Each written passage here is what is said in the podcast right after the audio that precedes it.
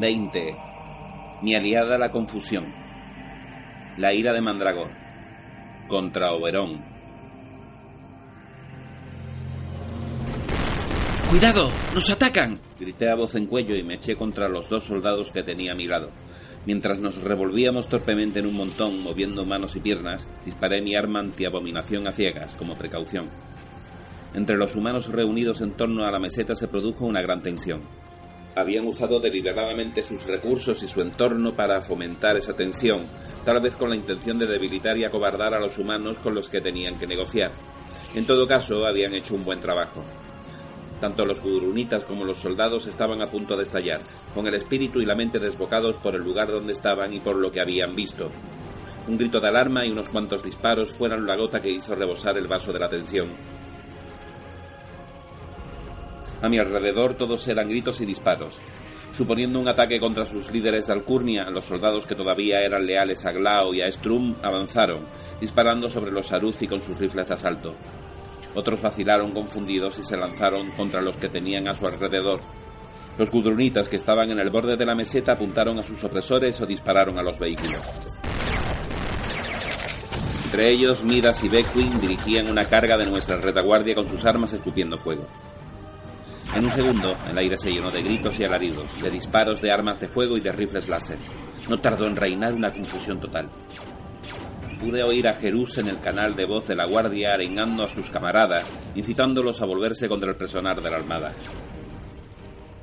El canal de combate de la seguridad naval era una fusión de órdenes y contraórdenes, de gritos de rabia y de maldiciones. Oía a Oberón Glau pidiendo orden a voz en cuello y el atronador rugido de Mandragor detrás de él. ¡Fischig! ¡Tuan! ¡Sembrada confusión! ¡Ida por el objetivo! Disfrazados como yo, ambos avanzaron, el alboroto era demasiado confuso para que pudiera haber algún principio de partes enfrentadas. Los guardias luchaban contra los soldados navales, o incluso los unos con los otros, y se disparaba indiscriminadamente en todas direcciones.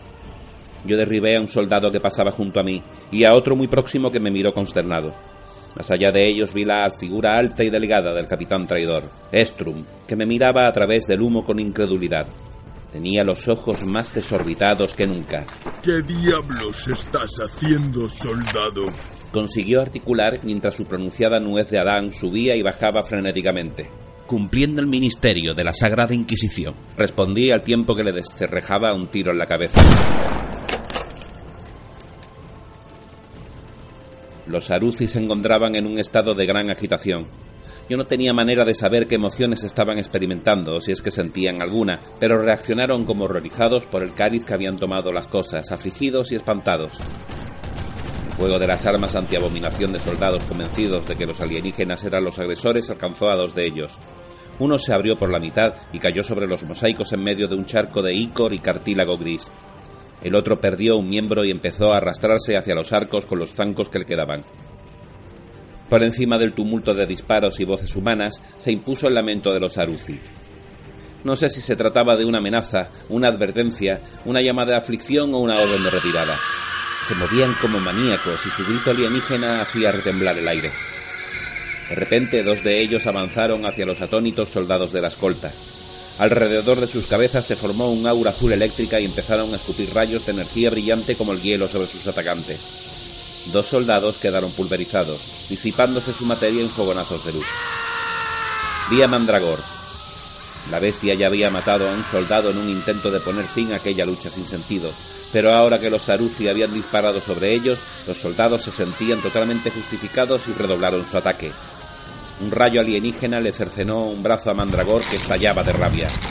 Él mismo atacó a los Saruzi con una enorme hacha sierra. Deseé que lo mataran. Me abrí camino entre un amasijo de cadáveres y salí al otro lado de los vehículos estacionados. Al frente vi a Daso, todavía arrodillado junto a una de las bestias blancas esclavas, como si estuviera en trance. La pieza maldita estaba en sus manos. Corrí hacia él. Fischig, que había perdido su casco, apareció junto a mí. Su armadura negra prestada estaba cubierta de sangre. Tawane. Llamó por encima del hombro.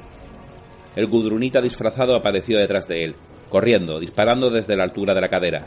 Ahora se oía la explosión de granadas entre los confundidos combatientes. Saltaban por los aires cuerpos y trozos de los mosaicos octogonales.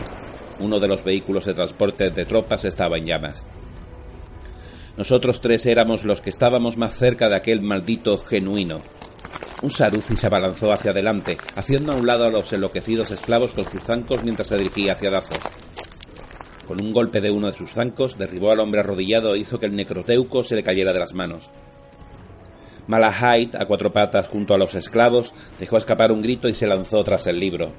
El Saruci se volvía para detenerlo justo en el momento en que Fischik y Tuan lo despedazaron con los disparos de sus armas antiabominación. Un líquido gris y gelatinoso se derramó por los mosaicos.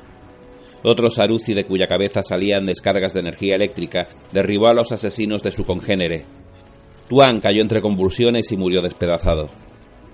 Fischik fue derribado por la enceguecedora detonación, con la armadura desgarrada. ¿Te está gustando este episodio? Hazte fan desde el botón Apoyar del podcast de Nivos. Elige tu aportación y podrás escuchar este y el resto de sus episodios extra. Además, ayudarás a su productor a seguir creando contenido con la misma pasión y dedicación.